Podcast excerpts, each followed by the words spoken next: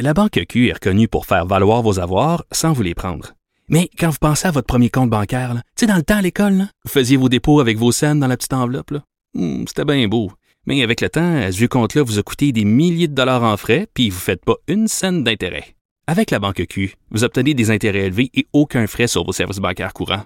Autrement dit, ça fait pas mal plus de scènes dans votre enveloppe, ça. Banque Q. Faites valoir vos avoirs. Visitez banqueq.ca pour en savoir plus. Mario Dumont et Vincent Dessureau. Inséparables comme les aiguilles d'une montre. Cube Radio. Et on va parler culture. Bonjour Anaïs. Bonjour, bonjour. Et tu nous parles d'abord du festival Les Perséides, mais Perséides avec un C comme dans la ville de Percé en Gaspésie. Exactement, Festival international de films d'auteurs qui se termine le 20 août. Donc là, nous, on travaille, messieurs. Ben, il y a encore beaucoup de gens qui sont en vacances, qui se promènent. On les salue.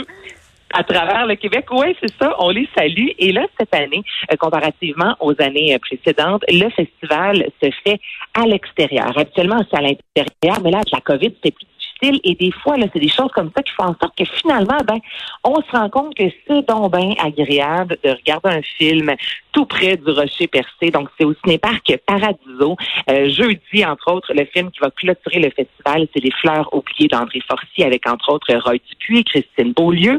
Et là, des fois, on dit cinéma d'auteur. On est comme, oh, je sais pas trop. C'est tout le monde, on dirait qu'ils sont attirés vers euh, ce type de cinéma-là. Donc là, moi, j'ai jasé avec le directeur général artistique de ce festival-là, François Cormier. Là, je voulais savoir, lui, dans ses mots, parce qu'il fait ça depuis fort longtemps, c'est quoi un fameux film d'auteur?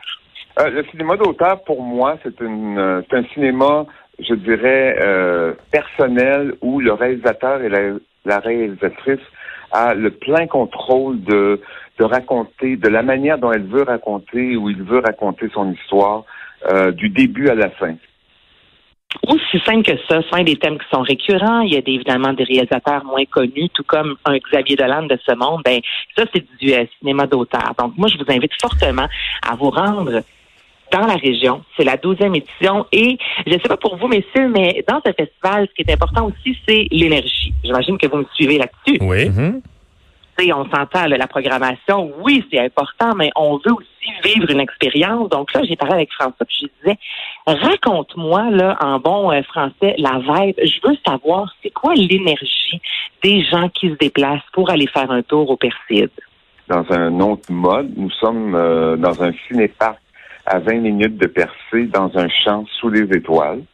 Et tous les soirs, donc, on présente des films euh, sur un très, très grand écran avec un projecteur numérique de, de très grande qualité. Et les gens viennent euh, vraiment de toutes sortes de manières, en famille, euh, en van.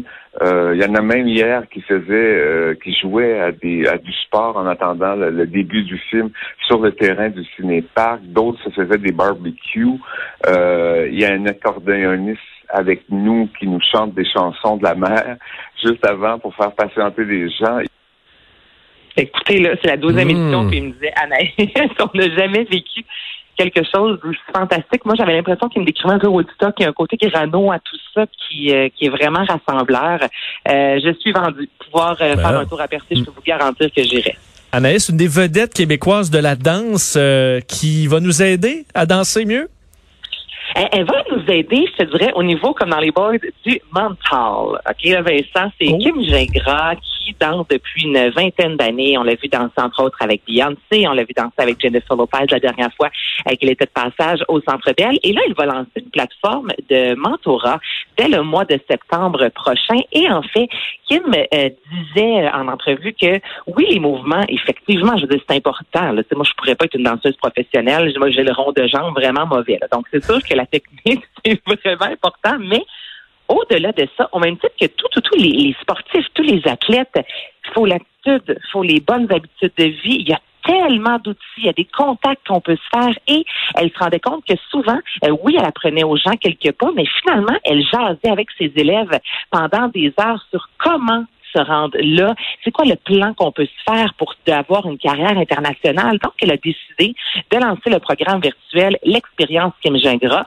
Ce sera pas gratuit, ça je vous euh, je vous le dis. Par contre, là, et ce sera six conférences virtuelles de deux heures. Elle va offrir aussi des sessions privées. Donc toi, Vincent, tu as vraiment, mais vraiment envie d'avoir une méga carrière de danse. Ben, tu peux vraiment l'engager pour jaser avec elle, avoir du mentorat. Et il y aura aucun cours de danse, imaginez-vous, dans cette expérience virtuelle-là. Donc, elle est vraiment là à titre de coach pour nous dire comment s'y rendre, quels sont les outils et à quoi faut s'attendre parce que le succès, ça vient pas en mangeant deux, trois tranches de pain. On s'entend qu'il y a beaucoup de travail derrière. Donc, elle, elle veut dire aux gens à quel point, oui, c'est du travail, mais à quel point c'est possible aussi de le faire. Hum. Et la danse qui, qui, avait atteint des sommets de popularité avec Révolution, ça va peut-être euh, susciter tout ça des, euh, des carrières? Ben absolument, on l'a vu, comme tu dis, le Mario, je sais, euh, toi chez vous, la Révolution, ça fonctionne au bout, même son cloche ici, puis effectivement, Révolution réussit à rendre ça encore plus accessible euh, dans tous les foyers du Québec. Et il y avait des groupes qu'on connaissait pas, excellents exemple, qui jouent à Québec, qui se retrouvent maintenant dans euh, des émissions américaines. Donc c'est correct de rêver grand et c'est sûr qu'avoir comme ça la chance de, de, rencontrer, entre autres, Kim Gingras pour jaser avec elle et en apprendre, je veux dire, c'est fantastique pour les gens qui ont envie de faire une carrière dans la danse, qui est encore assez là, je. Hmm. Parle-moi des premières images vues dans euh, la, la, la version à venir de Space Jam. Euh, oui, Space Jam, New Legacy. Là, ça fait des, des mois qu'on le sait, qu'on l'attend, la nouvelle version de Space Jam. Euh, oui, on l'attend, mais ça doit être bien fait, hein, parce que ce film-là, sorti en 1996, est allé chercher 230 millions de dollars à l'époque au box-office. C'était quelque chose avec Michael Jordan.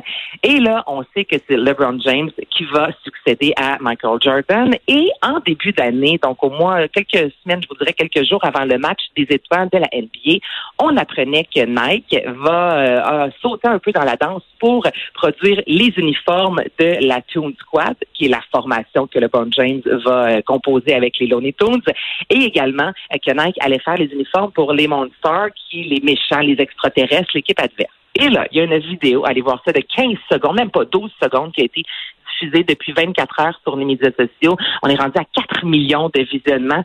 C'est simple. Tu vois LeBron James qui marche avec un uniforme, les couleurs bleu, orange, jaune. Et là, les fans ont remarqué qu'il portait le chiffre 6, le numéro 6, qui avait euh, décidé de revêtir à Miami pour rendre hommage à Michael Jordan. Donc, il porte même pas le fameux numéro mythique 23. Donc, c'est vraiment un gros clin d'œil à un euh, de ses athlètes euh, favoris.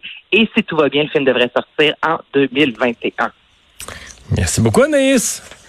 Ça me fait plaisir. Au revoir, à demain. Salut.